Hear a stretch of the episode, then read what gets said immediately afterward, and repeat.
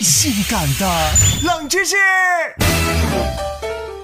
生活中会看到这样的情况：女生开心时要抱抱，女生生气时要抱抱，女生难过时，哼，要抱抱。可如果她在要抱抱的时候，你没有理会她，她会觉得你是不是不爱我了？不然为什么不抱我？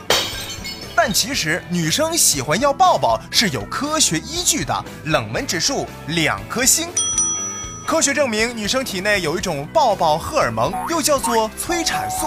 催产素的分泌不仅能让双方更加的亲密，而且抱抱过后，女生脑垂体里会分泌大量的激素。在正常情况下，女生体内该激素的含量是高于男生的，所以说女生总会想要要抱抱。